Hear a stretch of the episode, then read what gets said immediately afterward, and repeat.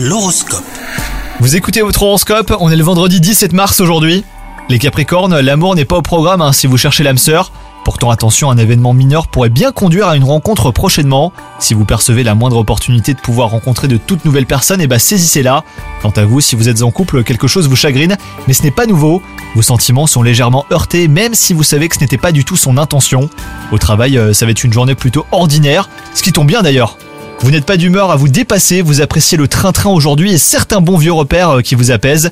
Et enfin, côté santé, vous êtes en forme, hein, les Capricornes, mais votre morale a connu des jours meilleurs. Il fluctue beaucoup au cours de la journée et cela vous rend bah, plus sensible que d'habitude. Pour autant, hein, vous n'êtes pas irritable, on pourrait même vous trouver un petit peu apathique. Bonne journée à vous